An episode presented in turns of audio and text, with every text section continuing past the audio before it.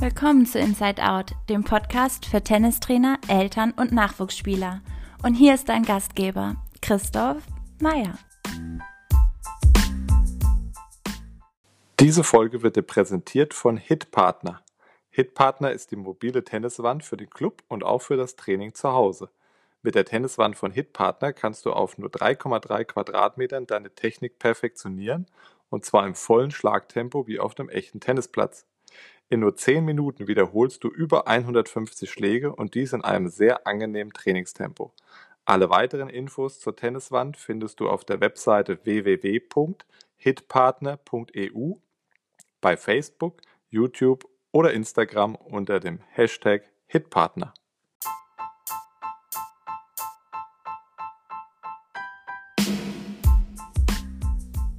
Herzlich willkommen zu einer neuen Folge von Inside Out, die sich heute vor allem an Tenniseltern und auch Trainer richtet, denn es geht um das wichtige Thema Elterncoaching. Dafür habe ich mir einen ganz speziellen Gast heute eingeladen, einen Fachmann auf diesem Gebiet. Uli Velepny war 30 Jahre lang Verbandstrainer im Württembergischen Tennisverband und hat Laura Siegemund im Alter von 8 bis 13 Jahren trainiert, die später Fed Cup Spielerin wurde und den Porsche Tennis Grand Prix gewonnen hat. Und seit mehreren Jahren hat er sich diesem Thema Elterncoaching verschrieben und hält viele Vorträge auf Tenniskongressen in Vereinen und versucht, ja, Wissen an Eltern zu vermitteln, damit es gar nicht erst zu den vielen bekannten Problemen kommt, die Tenniseltern so im Turnieralltag und im Training erleben.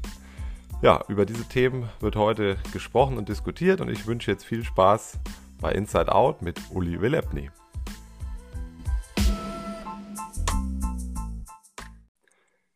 Ja, hallo Uli, herzlich willkommen bei Inside Out. Ich freue mich, dass du dabei bist.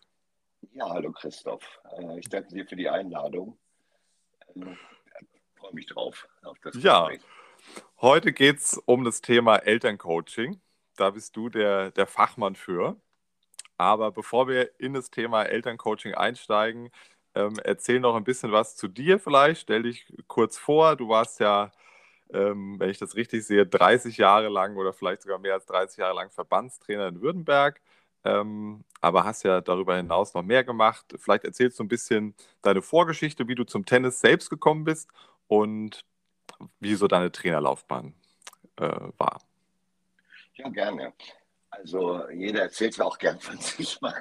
Also äh, es ist so, ich bin äh, eigentlich ausgebildeter Gymnasiallehrer gewesen und äh, dann gab es eine längere Wartezeit damals, äh, ist also schon eine Weile her, auf ein Referendariat. Und dann wurde ich daran erinnert, dass ich mal ein guter Tennisspieler war in meiner Jugend und habe dann als Tennistrainer angefangen, um diese Zeit zu überbrücken. Und das lief dann so gut und hat mir auch so viel Spaß gemacht, dass dann später, als ein Angebot fürs Referendariat kam, ich dann mich entscheiden musste und dann gesagt habe, nö, ich bleibe werde Tennistrainer, bin dann die entsprechenden Ausbildungen durchgelaufen in der Zwischenzeit und äh, bin dann da hängen geblieben, weil ich einfach einen Vorteil gesehen habe, dass in der Regel äh, die Schüler zu mir freiwillig kamen und mit Freude, ja. Und das war zur damaligen Zeit in der Schule nicht unbedingt so. Und äh, ja, ich konnte viel be bewirken und dann ging das alles seinen Gang. Äh, ich war dann 30 Jahre als Vereinstrainer, dann Verbandstrainer, 30 Jahre in Württemberg und äh, habe mich dann danach, als ich dann in Ruhestand in die Eki gegangen bin, voll auf mein Thema, was ich da erkannt habe, Eltern, Eltern, Trainer, Spieler, auf dieses Dreieck äh, besonnen und äh, da kann ich dann gleich noch mal ein bisschen was dazu erzählen, wie die Idee entstanden ist. Ja, du machst es ja jetzt schon äh, mehrere Jahre, bist da also sehr erfahren in diesem Bereich. Natürlich auch über deine Arbeit vorher als Verbandstrainer, aber machst jetzt schon lange auch dieses Elterncoaching und kriegst ja da viel Feedback auch. Ähm, ich habe dich selbst äh, gesehen beim Vortrag vor zwei, drei Jahren beim DTB-Bundeskongress. Das gibt es ja immer alle zwei Jahre in Berlin und ähm, der Deutsche Tennisbund hat da ja jetzt das ein oder andere Mal schon einen, einen Elternkongress parallel laufen lassen, was ich eine sehr gute Idee fand. Und ähm, ja, da habe ich äh, dich beim Vortrag gesehen, bin so auf dich aufmerksam geworden Und ähm, der Bayerische Tennisverband, wo ich ja äh, momentan als Vereinstrainer äh, für Arbeit in Bayern, hat vor ein paar Wochen äh, zwei Webinare mit dir gemacht für die Eltern, für die Eltern der Verbandskinder. Und ähm, da habe ich auch die Webinare mir nochmal angesehen. Ähm, das war ja nochmal ein bisschen, waren ja zwei Webinare, also noch ein bisschen ausführlicher als damals in Berlin. Ähm, ja, vielleicht erzählst du ein bisschen, wie, wie du zu dieser Idee gekommen bist, ähm, denn es ist ja ein Bereich, wo wir Trainer alle wissen, ähm, das kann gut zwischen Spieler und Trainer funktionieren, aber wenn es mit den Eltern nicht klappt, dann äh, sind wir auf verlorenem Posten. Also hast du ja einen ganz wichtigen Aspekt da äh, dir angenommen als Thema, der aber häufig in der Realität dann trotzdem zu kurz kommt. Ja, wie ja, bist du da also, so ein bisschen hingekommen? Ja, die Idee ist äh, entstanden, da kann ich sogar äh, zwei Punkte nennen. Der eine ist, die eine Punkt ist der gewesen, ein Trainerkongress vom ITF, äh, von der ITF in Sevilla. Da bin ich da gewesen und da gibt es ja große Vorträge und es gibt kleine Vorträge, so Impulsvorträge, so 20 Minuten. Und da bin ich bei einem Kollegen reingestolpert. Äh, da saßen eigentlich nur vier Mensch, äh, Kollegen drin. Ein Australier, der vom australischen Verband angestellt ist, um das ganze Jahr die Eltern zu informieren über wesentliche Dinge, also was die eigenen Kinder angeht, aber auch alles drumherum um Tennis. Und er reist über diesen gesamten Kontinent das ganze Jahr. Und äh, da bin ich da raus und habe gedacht, sag mal, äh, die in Australien kriegen das hin für so einen Kontinent. Und wir haben sowas nicht mal in einem Bezirk oder im kleinen Rahmen, so eine Möglichkeit. Äh, und ja, das war die Idee. Und dann habe ich das Ganze gestartet äh, im Verband auf Verbandsebene mit sehr viel Misstrauen, muss ich sagen, von Kollegen und auch von Funktionären, die gesagt haben, die Eltern, die wissen doch sowieso alle besser, alles besser, da brauchst du gar nicht anfangen, da kommt kein Mensch. Dann habe ich das in so einer kleinen Vereinsgaststätte ausgeschrieben, äh, auf Bezirksebene, äh, mit äh, klimpernden Biergläsern im Hintergrund und einen kleinen Nebenraum genommen. Und der war proppevoll, es waren 50, 60 Eltern da. Und ich war also so fasziniert, wie viel Interesse da war. Und auch die Resonanz hinterher von den Eltern Dankeschön. Äh, wir wussten das alles gar nicht, äh, was wir bewirken als Eltern, wenn wir so ein Match unserer Kinder beiwohnen und auch entsprechende Kommentare und dies und das machen. Also es äh, fiel auf ganz fruchtbaren Boden. Ja, und das hat mich dann motiviert und dann sind wir aus der Bezirksebene raus das waren, da muss ich dazu sagen, das waren auch Veranstaltungen, das war auch meine Idee, den Eltern Wissen an die Hand zu geben. Nicht das Wissen des Trainers, sondern allgemeines Wissen äh, äh, um Tennis rum, um die Athletik. Wie wichtig ist Athletiktraining? Damals hieß es noch Konditionstraining. Äh, wie wichtig sind, ist Trainingshäufigkeit? Wie wichtig ist Turnierplanung? Wie macht man das? Äh, also ich habe auch wirklich Wissen vermittelt. Ich stand nicht nur da mit dem erhobenen Zeigefinger, das wäre bestimmt schief gegangen, äh, um zu sagen, das dürfte nicht, das dürfte nicht, sondern ich habe wirklich versucht, Wissen zu vermitteln an die Eltern. Und das kam sehr gut an. Und äh, ich muss auch sagen, es gibt Beispiele, wo die Eltern dann hinterher schlauer waren. Und dann haben wir das auf Verbandsebene gestartet. Und dann äh, lief es da auch richtig gut. Und äh, wir haben das vorgeschaltet, auch in Württemberg damals vor jüngsten Turniere. Und äh, ich habe die Eltern mir dann geschnappt vor dem Turnier. Äh, das waren dann die ersten Kleinfeldturniere. Und äh, danach habe ich die Eltern beobachtet, wie die ihre Kinder betreut haben. Die waren wirklich dann, viele, viele waren dann wirklich sehr reflektiert und haben versucht, oh, was hat der uns vorhin gesagt? Äh, was ist gut, was ist nicht so gut? Und da konnte man mal direkt sehen, okay, das war eine Wirkung, war sehr positiv für mich und motivierend auch. Und ja, so ging das Ganze los. Dann muss ich dazu sagen, habe ich äh, dem Peter Born bei dem Thema äh, viel zu verdanken, der äh, damals als Bundestrainer äh, die Wichtigkeit davon erkannt hat. Und dann eben ist das Ganze eingeflossen in den Bundeskongress in Berlin, wo wir dieses Elternseminar hatten, das erste, wo du auch dabei warst, da waren ja 100 äh, Eltern da. Ja, das war also wirklich faszinierend, war eine tolle Veranstaltung. Und wie das so ist, äh, das spricht sich dann halt äh, ein bisschen rum, dass das was Sinnvolles und Nützliches ist. So ist das Ganze eigentlich gestartet. Ja, dieses Thema ist ja äh, im Prinzip ein sehr sensibles Thema, aber ähm, so wie ich dich erlebt habe in den Vorträgen, äh, bei dir ist der Vorteil, du machst das mit einer sehr charmanten Art und ähm, bringst die Eltern, ja, du hältst ihnen praktisch den Spiegel ja vor, aber ähm, jeder geht eigentlich raus und denkt, ja, ähm, er hat recht, aber sie fühlen sich nicht angegriffen sozusagen, genau. so wie du das rüberbringst. Also darum, ähm, ja, das hat mich sehr beeindruckt, wie du das machst.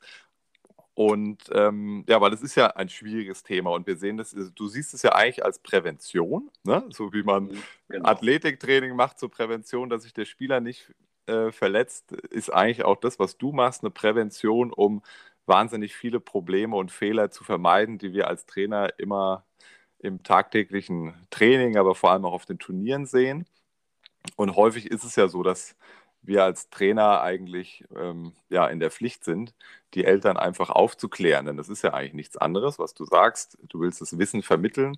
Und wenn wir das gut hinbekommen, dann entstehen gar nicht erst die Probleme, wo wir manchmal immer denken, oh, wie kann das sein, dass die Elternteile jetzt da äh, die Aktion machen oder jenes. Ähm, vieles lässt sich im Vorfeld eigentlich schon vermeiden. Früher gab es vielleicht nur den klassischen Elternabend. Heute haben wir ja eigentlich wie jetzt zum Beispiel den Podcast, mehrere Möglichkeiten auf unterschiedlichsten Wegen den Eltern dieses Wissen zu vermitteln. Ähm, und darum will ich das heute auch mit dem Podcast einfach so ein bisschen nutzen. Also darum ist die Frage, wie gehst du jetzt an das Thema ran, wenn du so einen Vortrag hältst? Du hast ja verschiedene Schwerpunkte in deinen Vorträgen. Aber ähm, ja, ein, ein Hauptthema ist ja häufig dann so die Situation vor dem Match, während des Matches, nach dem Match. Wie sollen sich Eltern ver verhalten in diesen Momenten? Ähm, vielleicht steigen wir da so ein bisschen ein. Ja, also äh, das ist jetzt, äh, was ich gesagt habe, das war dann dieser Weg Richtung nur auf die Eltern zugehen. Ja, ja. Ähm, das äh, beschildere ich gleich mal, wie ich das dann mache. In, dem, in der Zwischenzeit äh, ist mir klar geworden, äh, dass wir das Gleiche auch als Fortbildung quasi für die Trainer selbst brauchen. Ja, äh, weil du ja auch kennst unseren Alltag, wie der ist. Da findet die wesentliche Kommunikation oft statt zwischen Trainern und Eltern, einfach auf dem Weg mit dem Ballwagen aus dem, aus dem Raum auf den Platz. Und dann hat man einen Elternteil an seiner Seite, hat eine Kurzkommunikation. Ja, äh, und dann geht's Training los. Und äh, das, die Kommunikation zwischen Trainer und Eltern beschränkt sich oft darauf. Und wie du richtig sagst, äh, geht es dann eigentlich erst äh, ins Volle, wenn ein Problem da ist. Ja? Und die Idee ist tatsächlich, äh, präventiv wirklich zu arbeiten, auch bei den Kollegen, um die Trainer auch auf die Notwendigkeit äh, dieses Elterncoachings hinzuweisen und klarzumachen, auch ein bisschen was an die Hand zu geben, wie kann man das am besten tun. Ähm, da komme ich zu dem zweiten Teil Trainer gleich dann noch gerne drauf, wenn, wenn wir dann die Zeit haben.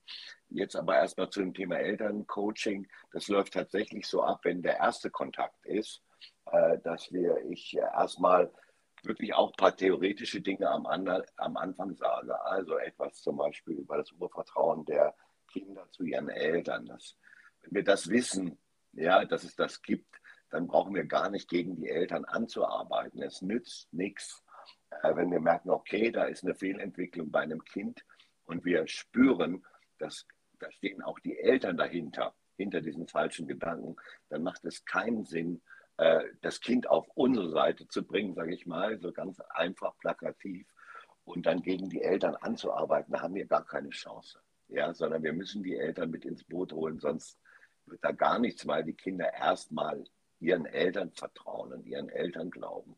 Ja, äh, da kann aus unserer Sicht was schieflaufen, aber wir können nicht sagen, dem Kind, du machst es so und so und die Eltern sagen was anderes. Dann äh, haben wir da keine Chance. Da fange ich immer so ein bisschen theoretisch an, um auch allen klar zu machen, wir Trainer, wir wollen auch mit euch gerne zusammenarbeiten. Wir wollen auf Augenhöhe sein. Und vor dem Match, das ist, das geht dann ganz, und dann werde ich ganz praktisch, ja, dass ich vor dem Match mal hinweise, ja, was passiert eigentlich auf der Fahrt dahin? Auf der Fahrt zu einem Turnier? Welche Gespräche führt ihr da? Welche sind günstig? Welche sind nicht so günstig? Also Äh, nehmen wir mal als Beispiel, und ich mache das ein bisschen plakativ, ja, ich fahre mit meinem Kind hin, äh, nenne dann irgendeinen Namen und sage, oh Kate, du fährst also mit dem Uwe dahin. Und dann geht ihr das erste Match, ihr habt das Tableau schon gesehen, und dann sagt der Vater, ja, den Uwe, den hast du schon dreimal geschlagen, äh, äh das wird kein Problem. Äh, interessant wird das erst in der vierten Runde. Man kennt solche Gespräche, ja, man spielt die Matches im Kopf schon durch vorher. Da sage ich den Eltern, hallo, nein, Ihr wisst gar nicht, was für einen Druck ihr da aufbaut bei eurem Kind und was ist mit dem Respekt vor dem Gegner. Wir wissen ja gar nicht, was der andere gemacht hat in der ganzen Zeit. Hat er vielleicht einen Entwicklungssprung gemacht? All diese Dinge. Und wenn man solche Matches vorher durchkaut oder man geht sogar noch als Elternteil, das selbst vielleicht ganz gut Tennis spielen kann, nochmal alles durch, was der Junge machen soll. In diesem Fall ein Junge, kann auch natürlich ein Mädchen sein. Äh, wir erzeugen einfach nur Druck, anstatt, und das versuche ich den Eltern zu vermitteln, die Aufgabe ist erstmal für euch, äh, seid pünktlich da. Ja? Seid pünktlich da, kommt nicht auf den letzten Drücker. Das ist Stress für euer Kind. Wenn ihr einlauft und äh, das Kind bekommt vom Oberschiedsrichter drei Bälle in die Hand gedrückt und sagt so auf Platz vier, anstatt eine halbe Stunde vorher da zu sein, die Luft zu schnuppern in der Halle oder auf dem Platz, zu wissen, wo die Umkleidekabinen sind. Du merkst schon, das geht dann ganz, ganz praktisch zu. Ja, also ich bin da versucht, da ganz praktische Tipps zu geben. Und das geht dann so weiter während des Matches. Äh, kann ich auch mal einfach ein Beispiel nennen. Das sind natürlich viel, viel mehr, wenn ich den Eltern den Tipp gebe. So, holt euch vor dem Match euer Getränk, setzt euch an eine Stelle, äh, lauft nicht hin und her, bleibt einfach an einer Stelle sitzen äh, dass ihr verlässlich da seid für euer Kind. Also wenn es mal den Augenkontakt suchen sollte, weiß es, da sitzt meine Mutter, da sitzt mein Vater. Ja. Herumrennende Eltern oder die sogar, äh, ich komme natürlich auch mit extremen Beispielen, Spielen, die aber nicht erfunden sind. Also dass zum Beispiel Eltern einfach äh, von Grundlinie zu Grundlinie wandern, immer beim Wechsel ihres Kindes, entweder äh, um die Linie des Gegners zu bewachen ja, dass der auch richtig entscheidet, oder um nah bei dem Kind zu sein. Wir haben beide Varianten. Ja, und das hat teilweise, gibt es da wirklich absurde Situationen. Und dann versuche ich auch diesen Eltern zu sagen, was ihr, was ihr dem Kind vermittelt, ist Unruhe, Misstrauen gegenüber dem Gegner. Also alles externe Dinge, die auf den Platz runterfallen und das eigene Kind negativ beeinflussen. Ja. Das wäre jetzt ein Beispiel während des Wettkampfs. Da gibt es natürlich viele, viele, die gehe ich dann eigentlich alle durch. Signale zum Kind, äh, was bringt's, was bringt es nicht. Äh, was ist mit einem Klobesuch, sag ich mal so. Ja, Kind geht aufs Klo, Vater geht aufs Klo, zufällig. Zum Glück ist das weniger geworden gerade. Äh, bringt das was? Ist das schädlich? Äh, also ich glaube, du ahnst schon, was ich zu welchem Ergebnis ich da komme. ja? ja. Und, und während und nach dem Match ist für mich, äh, sage ich eigentlich immer, ja, nach dem Match ist vor dem Match. Äh, wie verhalte ich mich nach Sieg oder Niederlage? Wie gehe ich damit am besten um? Und immer mit dem Ziel, und das versuche ich den auch, Eltern auch zu vermitteln, ihr müsst wieder nach Hause fahren und möglichst mit eurem Kind zufrieden sein. Dann war das ein guter Tag. Ja? Und ihr freut euch dann auch aufs nächste Mal, wenn ihr wieder mit eurem Kind um 6 Uhr aufsteht und anderthalb Stunden auf ein Turnier fahrt, dass ihr sagt, äh, okay, ich freue mich heute drauf, mit Uwe da den Tag zu verbringen.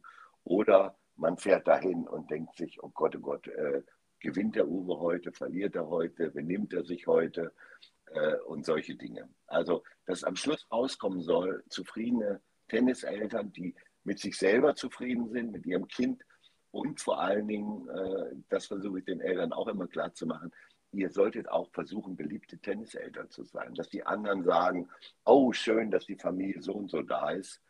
Aber es gibt leider auch immer wieder Fälle, wenn ein Auto auf dem Parkplatz vorfährt bei irgendeinem Turnier und äh, 80 Prozent sagen, oh Gott, die sind ja auch wieder da. Das gibt Ärger.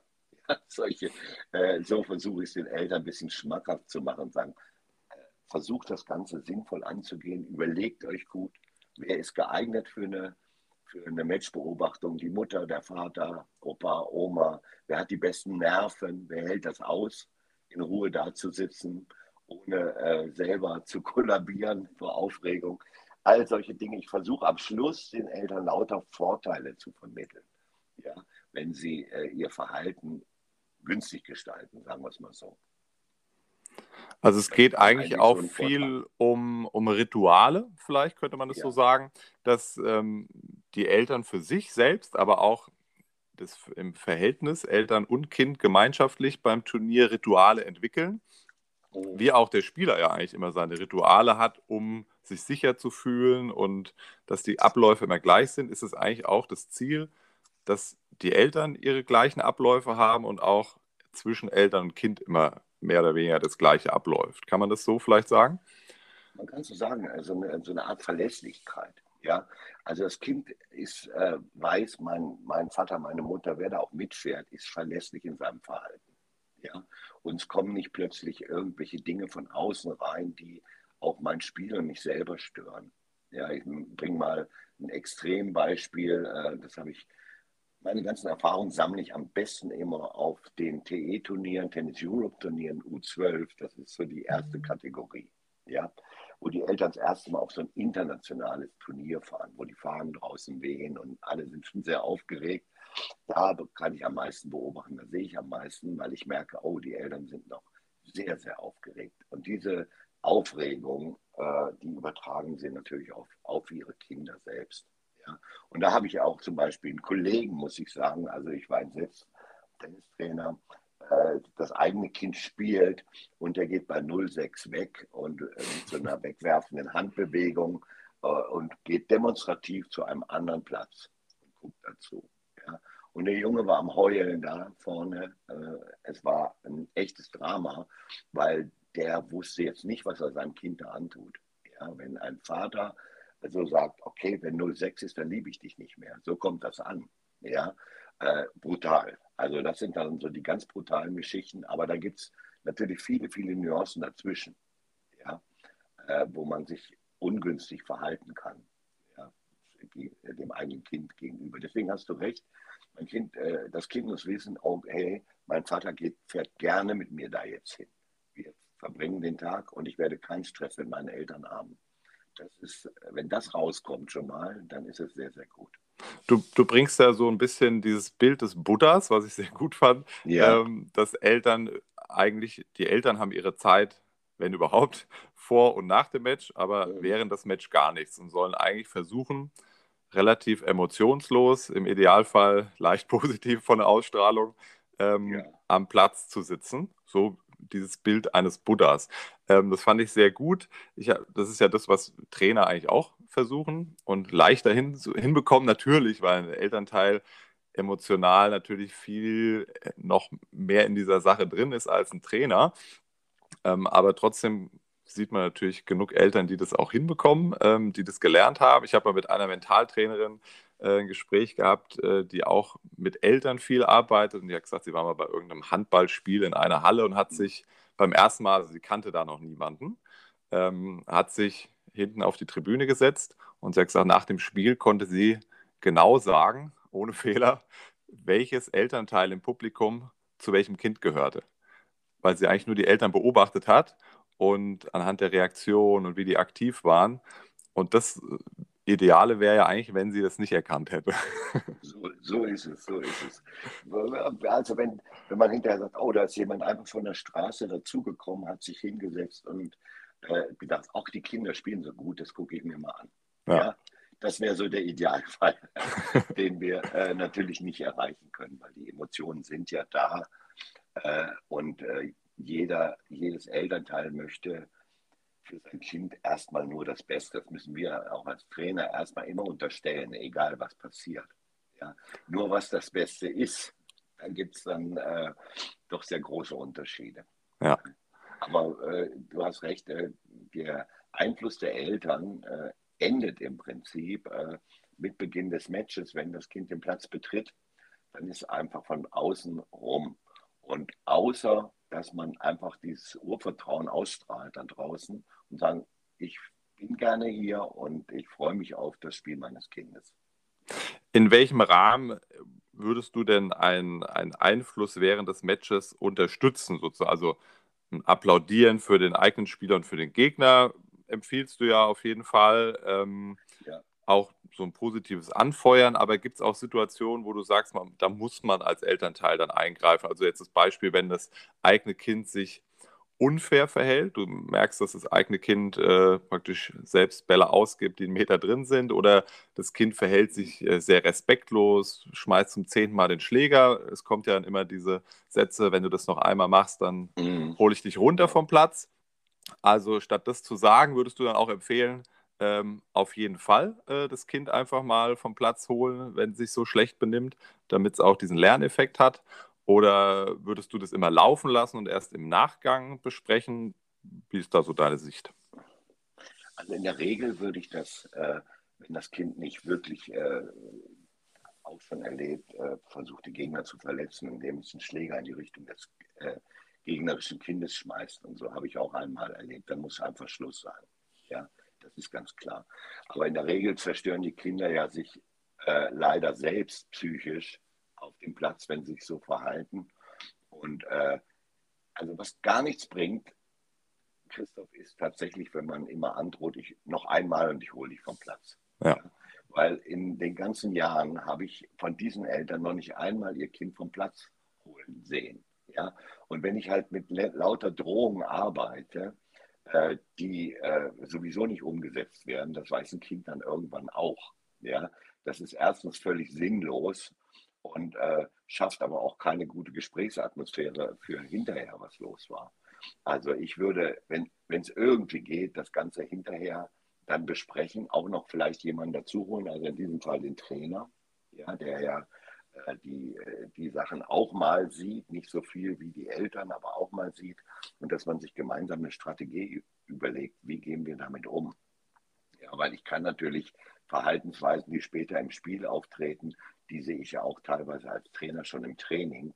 Und da kann ich äh, auch äh, mit äh, kleinen Strafen und Sanktionen arbeiten und das funktioniert in der Regel auch. Also selbst wenn es nur äh, äh, Schläger schmeißen sind 50 Seilsprünge, Schläger fällt auf den Boden, solche Sachen, das kann man eintrainieren, ja, dass man es einfach dann lässt, dass man den Schläger in der Hand behält.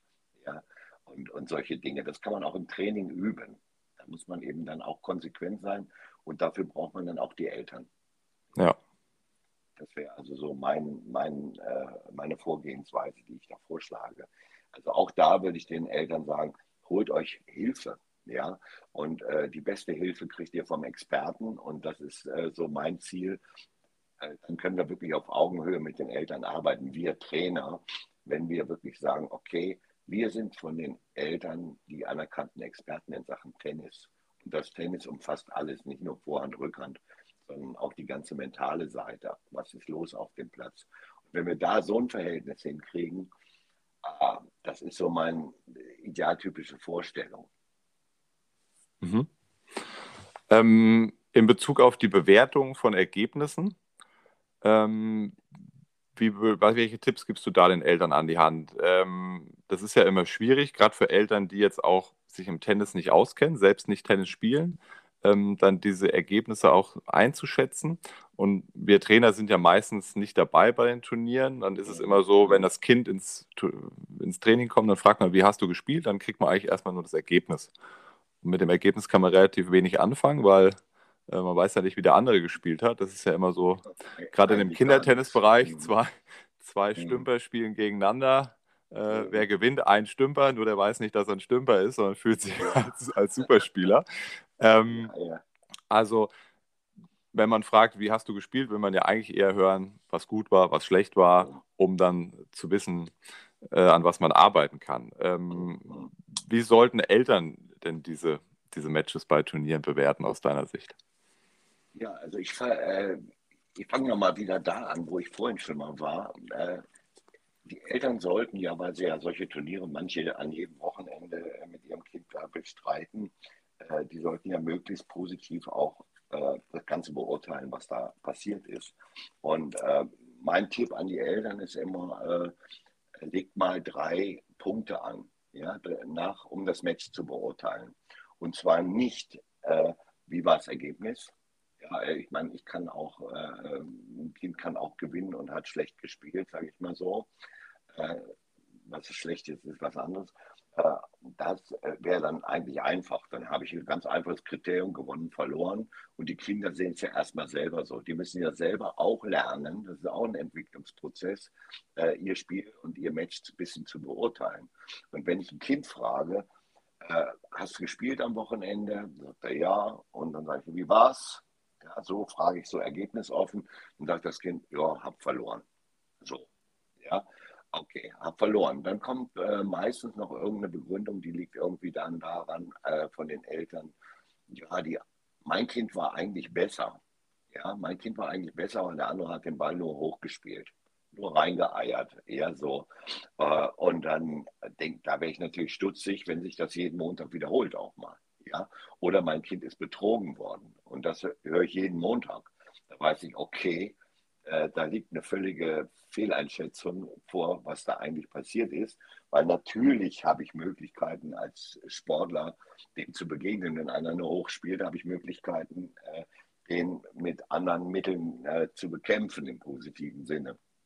Okay, das, also Kinder können es meistens gar nicht beurteilen, die beurteilen nur nach dem Ergebnis und die Eltern auch. Und dann sage ich, okay, ich gebe euch mal eine andere Idee. Ja, erstmal schauen, Punkt 1, mein Kind kommt vom Platz, hat verloren, ist irgendwo in den Büschen und äh, beruhigt sich erstmal. Und dann denke ich, okay, hat sich mein Kind eigentlich gut benommen? War es ein Sportler oder eine Sportlerin?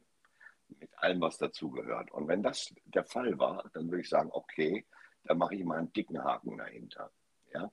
Also positiv. Der zweite Punkt ist, hat mein Kind gefeitet von Anfang bis Ende?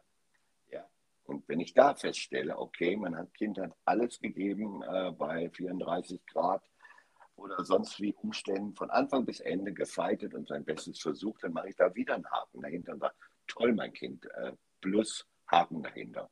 Und das Dritte, das ist auch wiederum nur mit den Trainern richtig hinzukriegen, ist, äh, hat äh, mein Kind versucht, seine Leistung abzurufen. Und Leistung meine ich in dem Fall auch nicht das Ergebnis, sondern wenn ich weiß, im Herbst, der Trainer trainiert gerade Netzattacke das Kind ist aber 1,48 groß und kriegt ein Loch nach dem anderen drüber gespielt und versucht es trotzdem immer wieder.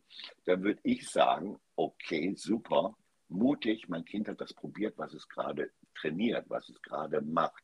Dann habe ich drei Riesenhaken dahinter und dann bin ich auch zufrieden mit meinem Kind und sage, okay, das war eine super Veranstaltung. Und dann kommt erst das Ergebnis. Irgendwann kommt das Ergebnis. Und das Ergebnis für das ist der Spieler, das muss man auch vermitteln, selbstverantwortlich und nicht irgendjemand anders, nicht, der, nicht nur der Gegner oder die Sonne oder der Wind oder der Regen. Ja? Also äh, die, diese Be Beurteilungsweise eines Spiels des eigenen Kindes, die versuche ich allen Eltern an die Hand zu geben und die werden viel häufiger zufrieden nach Hause fahren. Ja? Und äh, wenn ich aber bei diesen drei Punkten keinen Haken machen kann, dann habe ich ein Problem, das muss man angehen. Das, also gerade schlechtes Verhalten, Unsportlichkeit äh, oder wenn immer solche Ergebnisse kommen, äh, 6-7-0-6, wo ich auch weiß als Trainer, okay, für einen Satz hat es gereicht, der Einsatz, aber dann Enttäuschung über den verlorenen ersten Satz, Abbruch ja, des, äh, des Einsatzes. Das sind Dinge, an denen kann man dann arbeiten. Also das wäre so mein, ist so meine Vorgehensweise und äh, denke mir auch, das sollten die Trainer auch versuchen, an die Eltern zu vermitteln. Das fand ich jetzt auch den, äh, den einen Aspekt sehr wichtig, was du gesagt hast, wenn jetzt ein Spieler zum Beispiel im Herbst viel am Volleyspiel, Netzspiel arbeitet und das im Turnier dann auch umsetzt. Ähm, und dann wird er natürlich das noch nicht so gut hinbekommen wie vielleicht sein, sein Plan A und wird verlieren, aber das ist ja trotzdem ähm, diese perspektivische, langfristige Sichtweise, dass der Spieler entwickelt wird. Und das ist ja gerade für Eltern jetzt, die Kinder im Bereich U11, U12, U13 haben, dass die eben nicht nur gucken, es geht nicht immer nur ums Gewinnen, sondern es geht um die Art und Weise des Spiels. Ähm, da ist noch so dieses Beispiel, Toni Nadal hat irgendwann mal erzählt, dass er dass Raphael äh, irgendein relativ wichtiges europäisches Finale gespielt hat äh, beim Turnier und er hat vorher gesagt, heute spielst du bei jedem Punkt Surfen Volley. Und er hat ihn dann irgendwie angeguckt und hat gemacht, ja, dann habe ich ja gar keine Chance zu gewinnen. Und er hat gesagt, ja, klar, aber ich will jetzt einfach, dass du das übst, Surfen Volley zu spielen. Der hat es dann auch gemacht, sang- und klanglos untergegangen. Er hat gesagt, ja, mit einem normalen Spiel hätte ich äh, das Match vielleicht gewonnen. Aber darum geht es ja nicht, sondern es geht ja darum, dass der Spieler dann ein paar Jahre später, wenn es darauf ankommt, mehr Optionen im Match hat und diese Situation halt vorher unter Drucksituationen, in Realsituationen auch mal angewendet hat. Wenn er das nie macht und immer nur bei seinem Stiefel bleibt, gibt es ja nie eine Fortentwicklung. Und darum ist ja auch so dieses Thema, was du sagst, diese Formulierung finde ich ja sehr gut, es gibt keinen besseren Verlierer. Das ist gerade in diesem U11, U12-Bereich natürlich immer schwierig, auch aus Trainersicht, finde ich. Weil man will natürlich seinem Spieler eher das Tennis vermitteln, was er dann mit 18, 19, 20 spielen soll, aggressiv zu spielen und nicht dieses klassische Mondballtennis, was aber in dem Altersbereich natürlich eher zum Sieg führt, weil kein Elfjähriger mit 1,50 hinten, äh, drei Meter hinter der Grunde die Gewinnschläge spielen kann, aber es trotzdem ja irgendwie schon langfristig üben muss. Also das ist ja dann auch schwierig, da die Kinder, man kann ja eigentlich nicht mehr machen, als dann das immer zu erklären und zu vermitteln, dass es trotzdem der richtige Weg ist. Ähm, man kann ja mit diesem Weg trotzdem versuchen zu gewinnen, aber dann ist vielleicht ein 4-6, 4-6 auch ein gutes Ergebnis, ähm, als wenn ich jetzt mit drei Mondballtennis 7-5, 7-5 gewonnen hätte, sozusagen.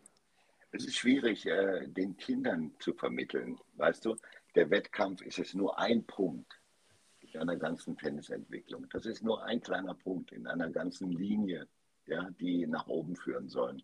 Den Eltern können wir das aber vermitteln, dass sie das verstehen. Und vor allen Dingen auch die Trainer, die dann doch ein bisschen zu kurzfristig äh, am Erfolg äh, orientiert sind, die sollten das wissen. Ja, dass das nur ein Punkt ist in einer Entwicklung, die wir im Auge haben, in einer positiven Entwicklung. Und dass du gerade das Beispiel Nadal nennst, ist natürlich großartig, weil ich, äh, es gab Interviews, als er alles äh, auf Sand gewonnen hat und äh, kommt da in, ins Sportstudio, ich erinnere mich noch dran, und sagt einfach, ja, aber ich muss an meinem Aufschlag arbeiten und an meinem Volley, sonst äh, wird das mit Wimbledon nie was. Ja. ja? Und äh, das, als erwachsener Spieler hat er das dann schon verstanden und der ist ja auch so ausgebildet worden von seinem Onkel, muss ich sagen, ja, und seinem ganzen Umfeld. Ist, äh, sportlich, sportliche Entwicklung heißt immer eine Entwicklung haben. Nicht irgendwo an einem Punkt sein und so zack und da bin ich. Ja, ich muss mich weiterentwickeln, das Spiel entwickelt sich weiter. Das ist eigentlich, solange ich diesen Sport betreibe, ist das so. Und, äh, aber das können wir von den Kindern, die leben so sehr im Jetzt, in dem Moment, ja, äh, nicht unbedingt äh, erwarten. Aber wenn Eltern und Trainer oder sogar wenn noch äh, zwei Trainer an einem Kind arbeiten, was ja oft der Fall ist im, im Leistungsbereich, mindestens zwei, manchmal noch viel, viel mehr, äh, dann müssen diese Trainer auch miteinander kooperieren. Das ist einfach, einfach unglaublich wichtig. Ja. Und dann wird es der Spieler auch verstehen. Also äh, ich habe ein Beispiel äh, gerade mit einem Kollegen gehabt, da äh, hatte ich eine Spielerin, die war württembergische Meisterin schon, aber äh, eben alles wirklich von hinten gespielt, super gelaufen, äh, gute Beine, und äh, ja, dann dachte ich, okay, jetzt müssen wir aber die, nächsten, die nächste Stufe zünden. Und es ging dann um Topspin-Volley. Ja, wie attackiere ich eine, einen hohen Ball? Und dann habe ich der gesagt, oh, komm, äh, Namen kann ich natürlich wie immer nicht nennen. Äh, jetzt geh mal drauf, geh mal mutig ins Feld rein und nimm den mal direkt und attackier mal, wenn du nicht 20 Mal hin und her spielen willst. Dann hat die zu mir gesagt, erst, oh, brauche ich nicht ja, in breitesten Schwäbisch äh, brauche ich nicht. Äh, äh, ich gehe sowieso nicht nach vorn. Ja, okay, dann habe ich mit dem Kollegen, äh, wir haben da eine sehr gute Zusammenarbeit gehabt und jetzt noch, äh, dann äh, habe ich den angerufen, da haben wir gesprochen und dann haben wir parallel das trainiert. Also ich im Verband, der Kollege im Verein. Okay, es dauert ein halbes Jahr. Ja, aber wenn dann der erste Topspin-Volley mal erfolgreich reinge, reingehämmert ist und äh, man dann sagen kann, guck mal, was es dann für dich gebracht hat, ja, dann war das erfolgreich. Das ist so ein Beispiel, wo, das ich noch immer im Kopf habe, weil es da mal so gut geklappt hat durch die Kooperation. Und die Eltern mussten das auch wissen. Warum macht ihr Kind auf einmal sowas? Ja. Und läuft auf einmal ins Feld rein, wo sie normalerweise zwei Meter hinter der Grundlinie spielt. Also da, das ist ein typisches Beispiel dafür, wie man das nur in Kooperation schaffen kann. Und Vermittlung, warum macht man das, wieso, weshalb. Ja, das ist, glaube ich, wirklich sehr wichtig, dass dann einfach auch nicht nur für die Eltern, sondern auch für die, für die Trainer, da nehme ich uns nicht aus, das ist häufig schwierig, dann das Match wirklich oder das Turnier wirklich nur als Überprüfung des Trainingszustands zu betrachten, mhm. weil man natürlich irgendwie immer diesen, diese Motivation hat, da äh, eher auf den Sieg zu schauen, aber da muss man sich wirklich immer zurücknehmen und bremsen und das, das Langfristige einfach im, im Blick behalten. Absolut, ja. absolut. Man weiß natürlich, äh, es hängt immer vom Leistungsstand ab, aber man weiß, wenn jetzt eine Niederlagenserie kommt an zwei, drei Wochenenden, dass man dann äh, einen Anruf bekommt ja? Und äh, Vater oder Mutter rufen an, was ist eigentlich los? Äh, äh, die, so, die, oder der Uwe hat jetzt dreimal verloren am Wochenende. Ja? Also auch da ist es eigentlich proaktiv der bessere Weg, äh, äh, zu sagen, okay, wir trainieren gerade dies. Und deswegen äh, bin ich auch ein, das versuche ich dem Trainer zu vermitteln, im Alltag ist es wirklich besser, man nimmt sich die Zeit mal, wenn so eine Frage kommt und man merkt, okay, da, da baut sich was auf, eine Unklarheit, da würde ich sagen, äh, lass uns mal zusammensetzen, wir, äh, einfach mal, wir machen einen Termin und besprechen ja. die Lage, wie ist sie und wie geht es weiter. Und den Trainern versuche ich zu vermitteln, Leute, ihr habt insgesamt viel weniger Zeit, die ihr dafür braucht, weil immer das Thema kommt, ja, ich kann ja nicht abends noch nach dem Training äh, das sind auch nicht alle Eltern, die das brauchen, aber einige, äh, mich dann noch hinsetzen und sage ich, es ist einfacher, 20 Minuten mit den Eltern zu sitzen, dann eine Vereinbarung zu treffen, äh, äh, wo sind wir, äh, was wollen wir haben in einem halben Jahr und wir verabreden uns, okay, wenn Bedarf ist, in einem halben Jahr treffen wir uns wieder. Da haben wir vielleicht 45 äh, Minuten verbracht. Wenn ich aber die ganzen Telefonate, die sonst zwischendurch kommen, was ist passiert, was ist los, was ist da? Wenn ich die Zeit mal zusammenrechne im Laufe eines Jahres, dann ist das viel, viel mehr. Um da nochmal auf die ähm, Bewertung der Wettkämpfe einzugehen, mhm. nochmal, ähm, bei den Eltern ist ja auch so immer beim Turnier, es gilt ja für die Trainer auch, aber für die Eltern ist es im, im Prinzip noch, noch extremer, weil die auch gar nicht wissen können, wie viel trainiert eigentlich der Gegner, wie lange spielt er schon Tennis. Das sind ja alles Informationen, die fehlen wenn ich das nicht habe, kann ich das Ergebnis ja auch nicht wirklich richtig einschätzen. Also wenn jetzt einer zehn Stunden trainiert und mein Kind trainiert nur vier Stunden die Woche, dann ist ja klar, dass der andere gewinnt. Äh, im, im, Normalfall, wenn beide gleich talentiert sind. Ähm, und das muss man ja auch immer in Betracht ziehen. Und man muss auch immer die Eltern so ein bisschen davor warnen, was auf den Turnieren unter den Eltern gesprochen wird. Also das ist ja auch so ein was, wo die Eltern dann wenn die neu ins Turniertennis reinkommen, so ein bisschen unvorbereitet hineinfallen, weil die Eltern untereinander ja wahnsinnig viele Gespräche führen und da die Hälfte der Sachen, die da erzählt werden, die kann man ja eigentlich erstmal vergessen. Ähm, weil da wird ja dann der Beste, da sagt dann äh, der Vater auf einmal nur, ja, wir, der trainiert nur zweimal die Woche, irgendwie eine Stunde oder so und haut aber alle weg. Und also da wird ja so viel Zeug auch erzählt, äh, was falsch ist da muss man sich ja auch schnell von lösen und da so ein bisschen seinen Weg finden, sich nicht von allem irgendwie beeinflussen zu lassen. Ne? Ja, und da sind die Eltern natürlich am Anfang empfänglich, weil sie, weil sie nichts wissen. Ja? ja. Also diese Lehre, man fährt da hin und sagt, gucken wir mal, wie so ein Turnier ist. Ja? Äh, dann hat man da so seine Erfahrungen. Und das Interessante ist ja, Christoph, dass tatsächlich äh, der, der, der am meisten gefragt wird, wie geht das, ist der Vater oder die Mutter von der Nummer 1 der, ja. der U12-Rangliste, die ja wirklich überhaupt nichts aussagt über irgendeine Leistungsfähigkeit ja, oder Leistungsvermögen. Und wo da man wirklich nicht weiß, ja, wie wird man die Nummer 1 U12? Ja, dass dann jemand sein Kind nimmt und in die Ukraine fährt, um ein TE-Turnier spielen, äh, um Punkte zu sammeln, ja, das weiß man so erstmal nicht. Aber man orientiert sich an der Nummer eins, weil man denkt, oh, die Eltern, die machen irgendwas richtig, was ich noch nicht weiß. Ja?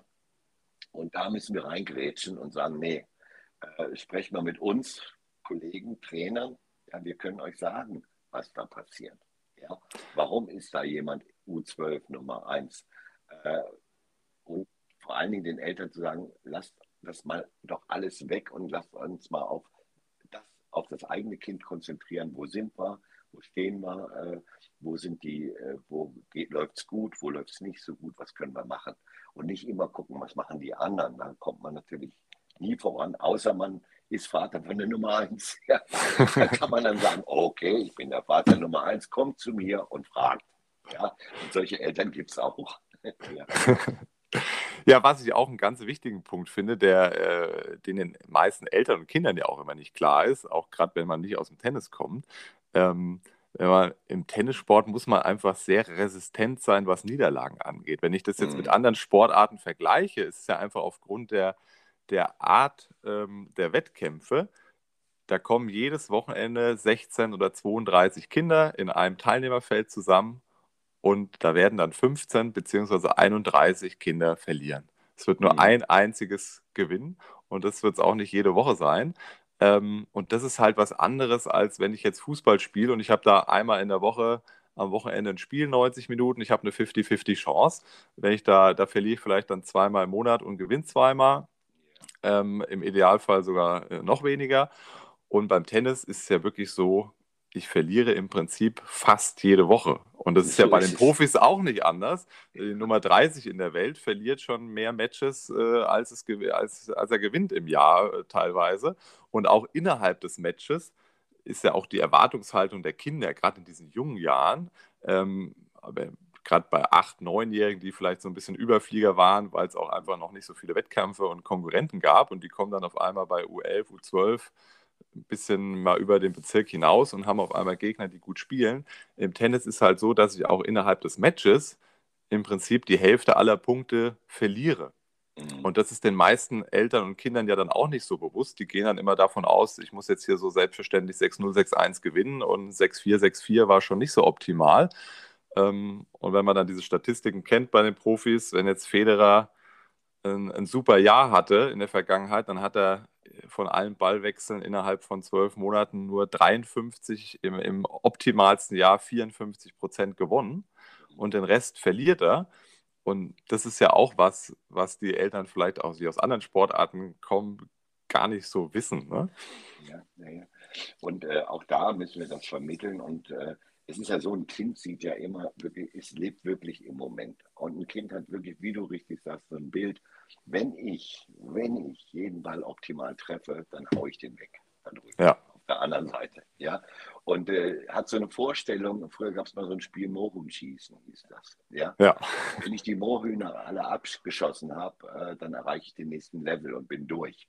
Ja. Und so ein Gefühl haben die Kinder oft von dem Sport. Die beziehen den anderen, das können die Kinder in dem Alter noch nicht, den anderen nicht mit in ihre Überlegungen ein, dass sie sagen, okay, da drüben steht auch einer, spielt auch Mohrenschießen, ja, der versucht, äh, der denkt genau wie ich.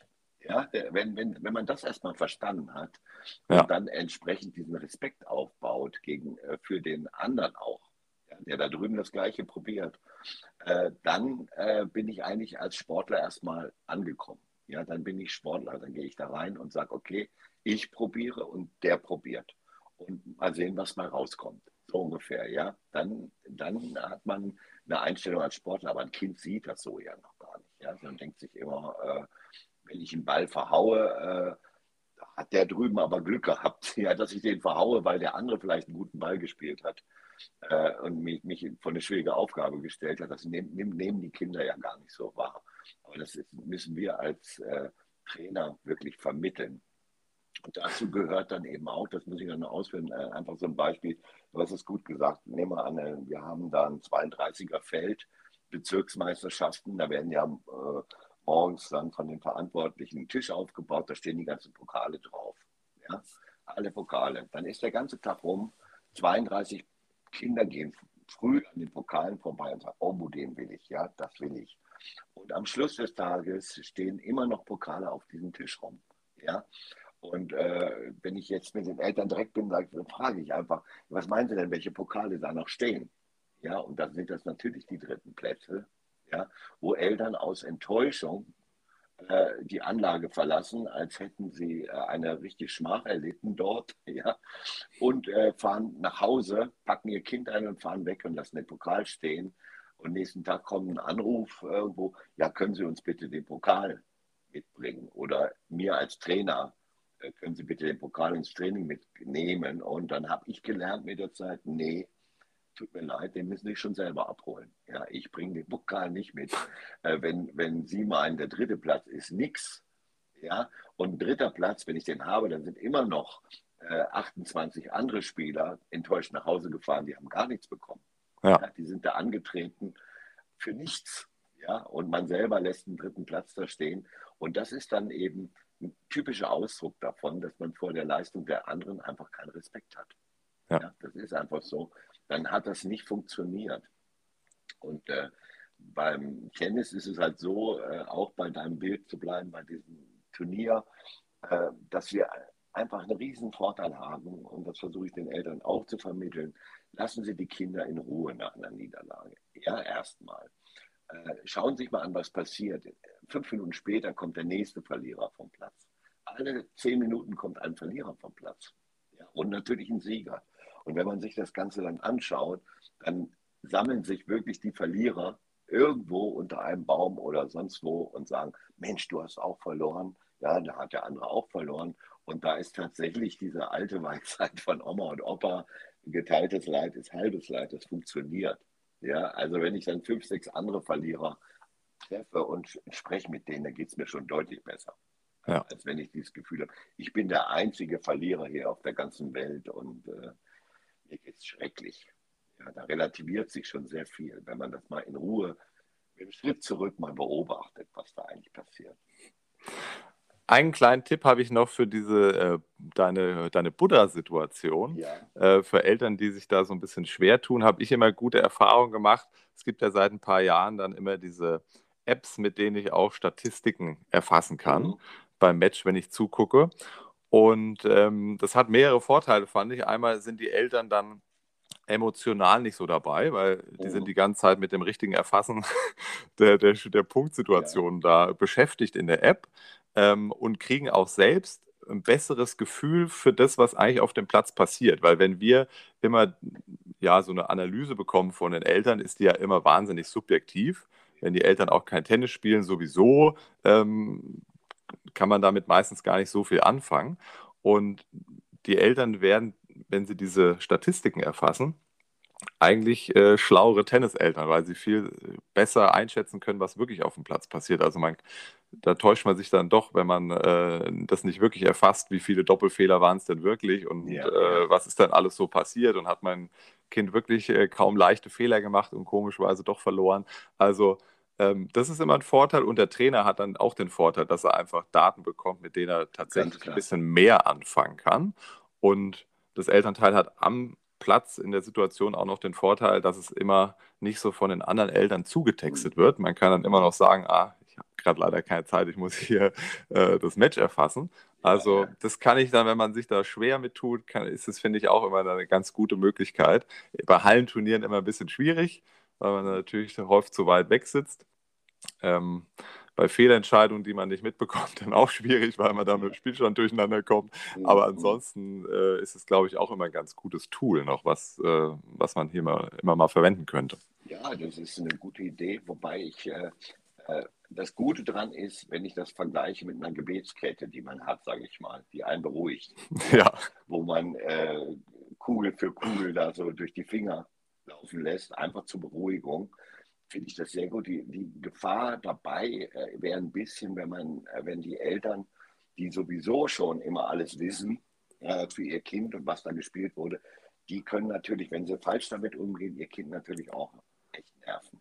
Ja, gut, Sie sollten es nicht wieder gegen Ihr Kind anwenden, sozusagen. Genau, ja. also wenn Sie dann im Auto sitzen hinterher und dann sagen, hier, guck mal da, äh, da und dort und da und dort, äh, ja. bei einer Statistik, die muss man dann auch äh, richtig lesen können. Ja, für, ja. für, einen Trainer ist natürlich äh, super hilfreich, ja.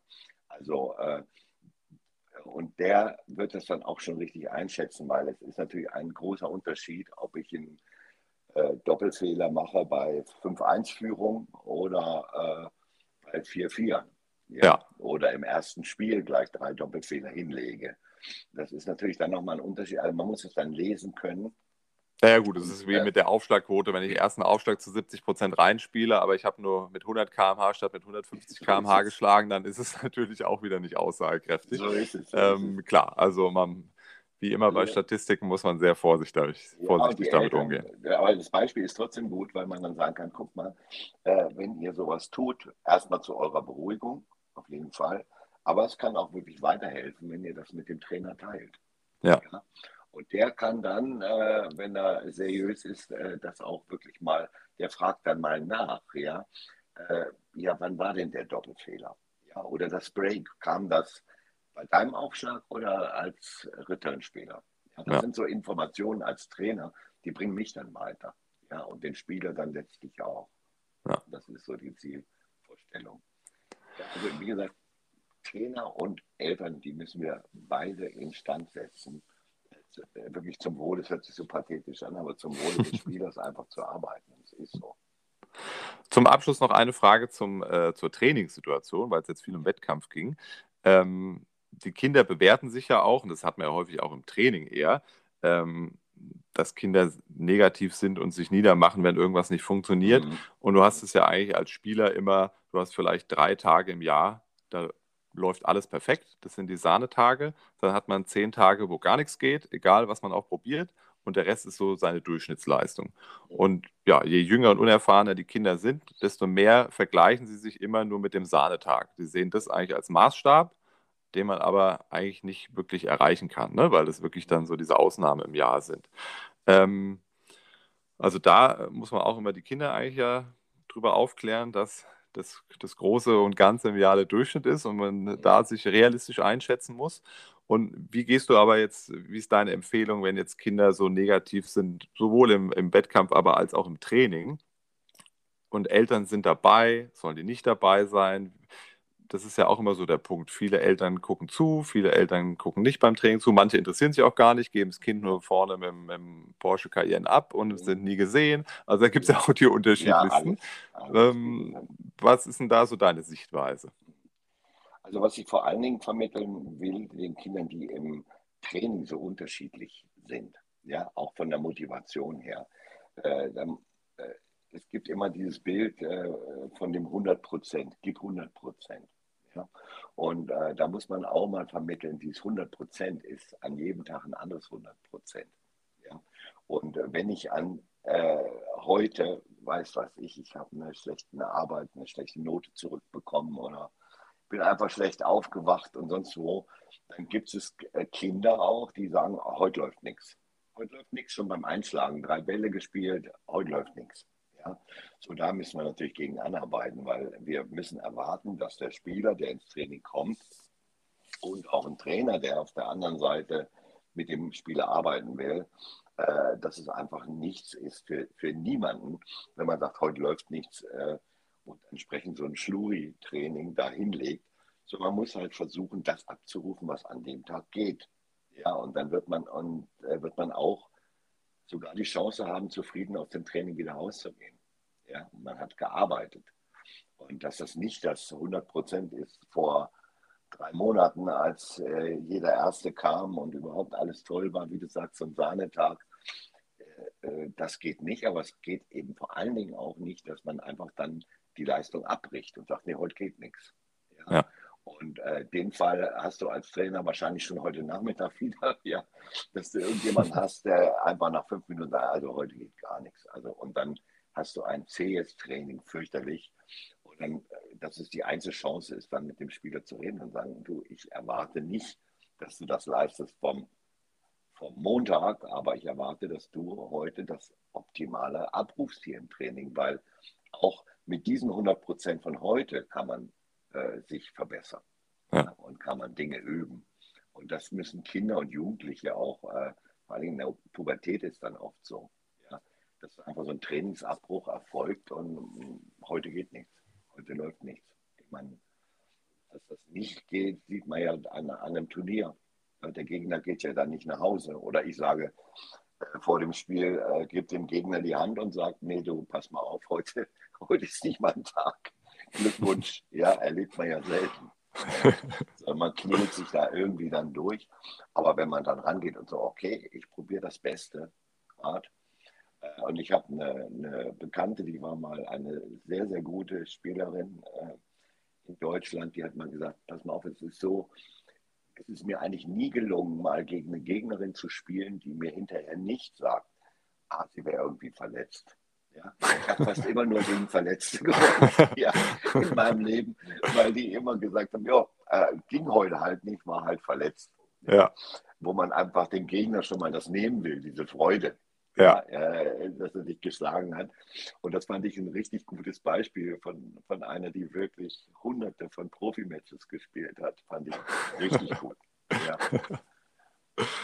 Okay, aber Eltern kriegen kein Verbot bei dir sozusagen beim Training zuzugucken.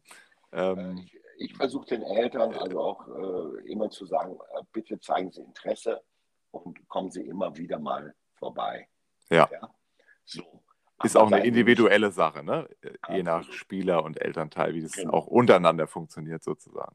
Genau, genau. aber ich habe auch schon Ob Beispiele da der Buddha gesehen. sitzt oder der Emotionale. Ja. ja. aber es ist natürlich so, man kann den Eltern schon vermitteln, wenn, sie, äh, äh, wenn der Uwe nach jedem Schlag zu ihnen rausschaut und, und möchte, dass sie sagen, oh Uwe, das hast du aber gut gemacht. Ja, dann ist die Aufmerksamkeit für mich als Trainer natürlich verringert. Ja. ja ich kann nicht äh, mehr optimal mit dem Spieler arbeiten, wenn er eigentlich für sie spielt und für sie ja. trainiert. Ja?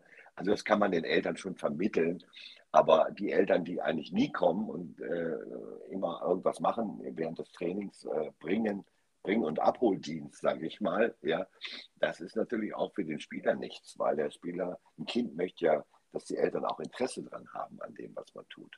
Ja. Also da muss man diese Mischung versuchen zu finden. Ich mag es übrigens, dass du immer den Uwe benutzt, weil mein Jugendtrainer hieß Uwe. Das bringt mir immer sehr witzige Bilder. ja, das kommt, weil ich aus Norddeutschland ursprünglich komme. Uwe einfach. Ja, der das war immer mein Trainer, da kriege ich sehr lustige Bilder. Okay, ähm, okay. So, wir kommen zu den Blitzfragen, Uli. Ja. Ähm, die erste Frage ist natürlich gleich eine schwierige. Jetzt ist genau dein Thema, da könnten wir jetzt nochmal drei Folgen drüber ziehen. Ja. Aber du kannst ja mal den, den, wichtigsten Aspekt rausfiltern, der für dich am entscheidendsten ist. Welchen Fehler sollten Tenniseltern unbedingt vermeiden? Äh, Tenniseltern sollten vor allen Dingen vermeiden, äh, dass sie selber glauben, sie sind für alles verantwortlich, was da passiert. Ja? Und sie sollten sich mal in die Genusslage versetzen, dass es einen gibt oder eine, eine Kollegin, die sich um die Entwicklung des Kindes kümmern. Das kann sehr entspannend wirken. Mhm. Mit was sollten sich Tennistrainer deiner Meinung nach stärker beschäftigen? Ja gut, nach dem, was ich gesagt habe, also unbedingt mit dem Umfeld. Ja, also ja. Thema Kommunikation, wie sage ich, wie sage ich meinem Kind was und wie sage ich, und da gehören die Eltern in diesem Fall dazu. Ja, wie äh, beziehe ich die mit ein, das Umfeld? Mhm. Vor allen Dingen auch mal sortieren, äh, wie sieht das Umfeld aus. Wir müssen mehr Zeit uns nehmen, äh, zu erfahren, wie geht es dem Kind in der Schule, wie ist die häusliche Situation, das müssen wir wissen. Welchen Tipp hast du für Jugendliche, die von der Tenniskarriere träumen? Unbedingt weiter träumen, ja, ganz wichtig. Also wenn Kinder schon mal sagen, naja, äh, ich spiele einfach mal so, das ist natürlich für eine, für eine optimale Leistungsentwicklung und auch für den Ehrgeiz äh, ganz schädlich. Also da würde ich immer sagen, weiter träumen, wenn es äh, einen realistischen Hintergrund gibt. Und wenn die Spieler ein bisschen älter werden, umso realistischer muss der Hintergrund dann sein. Mhm. Welche Website oder welches Buch hat dich besonders inspiriert oder kannst du weiterempfehlen? Äh, Website, muss ich sagen, wüsste ich jetzt nicht so richtig, ja, äh, weil da finde ich immer mal wieder was, aber so eine richtige Website, wo ich sagen kann, äh, da gehe ich regelmäßig drauf, das gibt es für mich eigentlich nicht. Ich selektiere da. Ja. Buch weiterempfehlen kann ich eigentlich das von, hört sich jetzt, also erstmal von, von Agassi, muss ich sagen. Ja. Mhm. das würde ich den Eltern äh, mal empfehlen und was Richtung Sport geht, äh, unbedingt äh, den Film äh, Ivan Nowitzki, Dirk Nowitzki, andere Sportart, aber ja. kann ich nur empfehlen, ja, da kann man sehr viel rausziehen. Äh, was ist Sport und wie geht sportliche Entwicklung und wie werde ich zum Sportler oder zur Sportlerin? Okay. Echt beeindruckend. Welche Erkenntnis hättest du gerne schon vor zehn Jahren gehabt? Ah. Ja, das ist jetzt, äh, das ist eine richtig gute Frage, weil ich als Trainer so das Gefühl habe, äh, ich mache es ja jetzt wirklich ewig gefühlt, äh, ich bin noch nie so gut wie heute. Mhm. Das ist das, ja. Also, dass man einfach sagt, man muss die Erfahrungen, die man macht, wirklich mal verarbeiten, ja. Und dann wird man einfach durch Erfahrung immer schlauer. Nicht durch Bücher lesen oder sonst wie, sondern man muss die Erfahrungen, die man macht, äh, einfach immer wieder in sich, äh, bei sich aufnehmen. Und als Trainer wirst du immer wieder, äh, irgendwann denkt man, mit 50 habe ich schon gedacht, so jetzt hast du so ziemlich alles erlebt, was du erleben kannst. An Blödsinn, an guten Sachen, an tollen Geschichten. Und es stimmt aber nicht. Es taucht wieder noch irgendwas auf, was du noch nie erlebt hast, dann auch noch mal 15 Jahre später. Ja, und äh, also das ist ein der Spannende auch an dem Job. Ja, und, äh, es ist natürlich toll, wenn man als Trainer auch mal äh, extreme Geschichten auch mal erlebt hat. Also für mich jetzt äh, zum Beispiel, die, dass ich die Laura Siegemund äh, fünf Jahre trainieren konnte, sage ich mal. Da geht es mir wie Christian Streich von Freiburg, der immer sagt, ich freue mich, dass ich da als Bundesliga-Trainer auf dem Platz stehen kann. Genauso ging es mir auch, da habe ich auch sehr viel gelernt. Ja? Mhm. Äh, plötzlich mal so eine Spielerin zu haben und die zu verfolgen äh, von 8 bis 13, die, die besser zu machen, äh, den Kontakt zu halten. Also äh, das ist natürlich ein Glück, aber hat, bei den vielen Spielern und Trainern hat natürlich nicht jeder. Da habe ich ja. Schwein gehabt, sage ich mal. Welcher Tennismoment bleibt dir am meisten in Erinnerung? Vielleicht hat er auch mal mit Laura Siegemund zu tun. Hat zu tun, also äh, positiv meinst du jetzt oder negativ? Ja. Äh, positiv war es natürlich für mich, äh, das war wirklich gut, dass äh, die Laura mich dann, als das erste Mal, äh, da war sie noch gar nicht erste 80, ja, einfach eingeladen hat, nach Wimbledon zu kommen. Und dann bin ich da hingeflogen. Dann haben die Spieler da ja, äh, sind wohnen da ja in einem Privathaus, was da Leute zur Verfügung stehen, stellen. Und da war ich dann drei Tage äh, so hinter den Kulissen, habe ich viel gelernt auch. Ja. Aber mehr hat mich gefreut einfach, dass man sagt, okay, auch äh, zehn Jahre oder 15 Jahre später war das nach äh, der Zeit, wo wir trainiert haben. Da ist ein Kontakt und das Ganze äh, ist ge irgendwo gewürdigt. Das tut ein Trainer auch gut, da muss man ehrlich sein. Ja, das ist toll, wenn du dann noch so die Wertschätzung bekommst und ja, ähm, ja dann weißt du, du hast, hast nicht alles falsch gemacht. Ne? Ja, Wobei ich da, äh, weiß nicht, ob die Zeit äh, fast gleichwertig das sehe, wenn ich jetzt durch die Fußgängerzone gehe und da kommt ein, eine, eine, junge Frau äh, oder Ende 20 auf mich zu und sagt, hallo Uli. Äh, und ich gucke die an und denke, kannst schon gar nicht mehr richtig zusortieren. Ja, ich bin die so und so.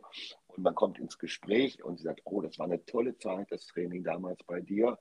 Und dann kommen Beispiele, die ich gar nicht mehr, an die ich mich gar nicht mehr erinnern kann, richtig, die ganz wichtig waren für so eine junge Person. Und die ist dann Rechtsanwältin und hat sich da äh, wirklich gut etabliert in ihrem Leben und sagt mir hinterher, es hat mir irre viel gebracht. Ja, diese äh, Disziplin gleichzeitig gepaart mit Freude. Es war eine tolle Zeit für mich, hat mir geholfen in der Schule, in der Ausbildung, in allem. Das macht mir äh, mindestens genauso viel Freude ja. kommt. Ja, das hatten wir auch in der Vergangenheit hier schon mal so ein bisschen als Thema, dass mhm. äh, man den Tennissport ja auch nicht immer nur dann äh, für sich sehen sollte, sondern auch was Tennis einfach für die gesamte Entwicklung für Kinder und Jugendliche mhm. bedeuten kann, um einfach ein, ein sozial gefestigter und selbstbewusster Erwachsener zu werden. Absolut. Ja. Absolut. Wie kann man mit dir in Kontakt treten bzw. deine Arbeit verfolgen? Ja, also ich habe eine hab ne Homepage, ja, nicht die, die ich am meisten lese, aber ich habe eine. Äh, Velepni Coaching heißt die, äh, www.velepni-coaching.de, wobei Velepni jetzt im Podcast keiner den Namen jetzt so richtig lesen kann. Äh, aber ich denke mal, das äh, kann man irgendwie dann schaffen, äh, dass das jeder rauf kann. Und da ist meine Telefonnummer, da sind meine Kontakte. Da steht auch drin, was ich mache wie mein Terminkalender aussieht, wo ich schon war, welche Art Vorträge ich anbiete, was ich tun kann. Ja, also da kann man mit mir Kontakt aufnehmen. Okay, wunderbar.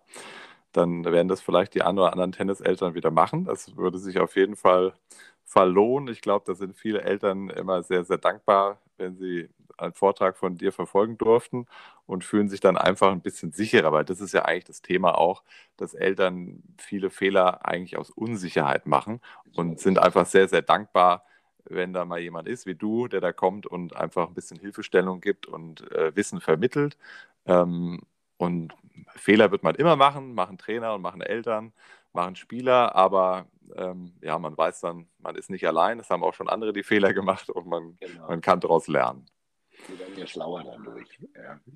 Und äh, ich, auch für die Vereine, vielleicht, wenn Vereinsvertreter da äh, diese Sendung jetzt hier mitbekommen, äh, die, wenn ich als Verein so etwas organisiere, so einen Abend Elterncoaching, dann ist das eine Dienstleistung an den Eltern und so wird das auch von den Eltern gesehen. Die sagen sich, toll, dass mein Verein sowas auf die Beine gestellt hat. Ja, also das ist so meine Erfahrung von den Vereinen, die das erkannt haben. Äh, es ist immer eine Win-Win-Situation. Ja, man gibt den Eltern was Gutes, man bietet ihnen etwas. Man hat aber auch gleichzeitig Eltern, die, wenn dann eine Verbandsrunde ist, die dann nicht durchdrehen in der Regel, sondern äh, das sehr gut machen. Also man hat, alle Seiten haben Vorteile davon. Ja. Uli, ich danke dir tausendmal, dass du ähm, dir die Zeit genommen hast, ähm, bei dem Podcast mitzumachen. Ich denke, es war sehr informativ. Ähm, das richtet sich ja hier immer an Trainer, Eltern und Spieler. Heute war es eher für die Eltern, aber auch die Trainer. Und ähm, ja, ich hoffe, dass da der ein oder andere jetzt wieder ein bisschen was mitnehmen konnte. Und vielleicht machen wir irgendwann nochmal eine Folge über die fünf Jahre mit Laura Siegemund, denn da bist du praktisch wie das Elternteil der Nummer eins. Da wollen alle ja, wissen, ja. wie hast du es gemacht. da können wir dann irgendwann vielleicht nochmal eine Folge machen. ja, das Interessante für mich, weil du gefragt hast, was sind so Highlights? Ja. ja. Da ist für mich auch, das äh, ist mir doch gelungen, ist äh, einige von den Spielern, die ich hatte, äh, so zu motivieren, dass sie selber Trainer geworden sind. Ja. Und das sind die eigentlich, mit denen ich am meisten jetzt zusammenarbeite, die natürlich auch zu mir ein großes Vertrauen haben und ich aber auch zu denen. Ja. Also insofern äh, war es eine interessante Geschichte, äh, dass äh, jetzt der Markus Gentner, der ja dann die Laura betreut hat als Profi, ja, in, in, in ihrer besten Zeit, sage ich mal.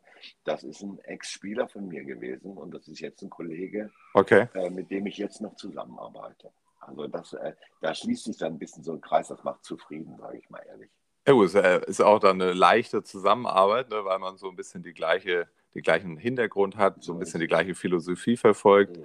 Ähm, da ist natürlich dann Vertrauen da, ja. ja. Das ist toll. Okay, dann ja. sind wir am Ende angekommen. Also ich danke dir ganz herzlich, dass du dabei warst und hoffe, wir hören uns dann irgendwann mal wieder. Immer gut. Ja, gerne. Christoph, wir bleiben in Kontakt. Gut, pass gut. Bis ja. dann. Ciao. Du auch. Tschüss.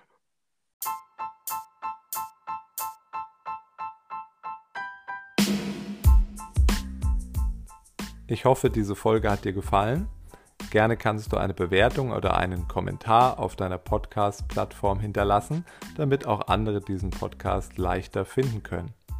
Du kannst mir auch folgen auf Instagram unter @meiertennis.de oder du besuchst mich auf meiner Webseite www.meiertennis.de. Bis zum nächsten Mal bei Inside Out.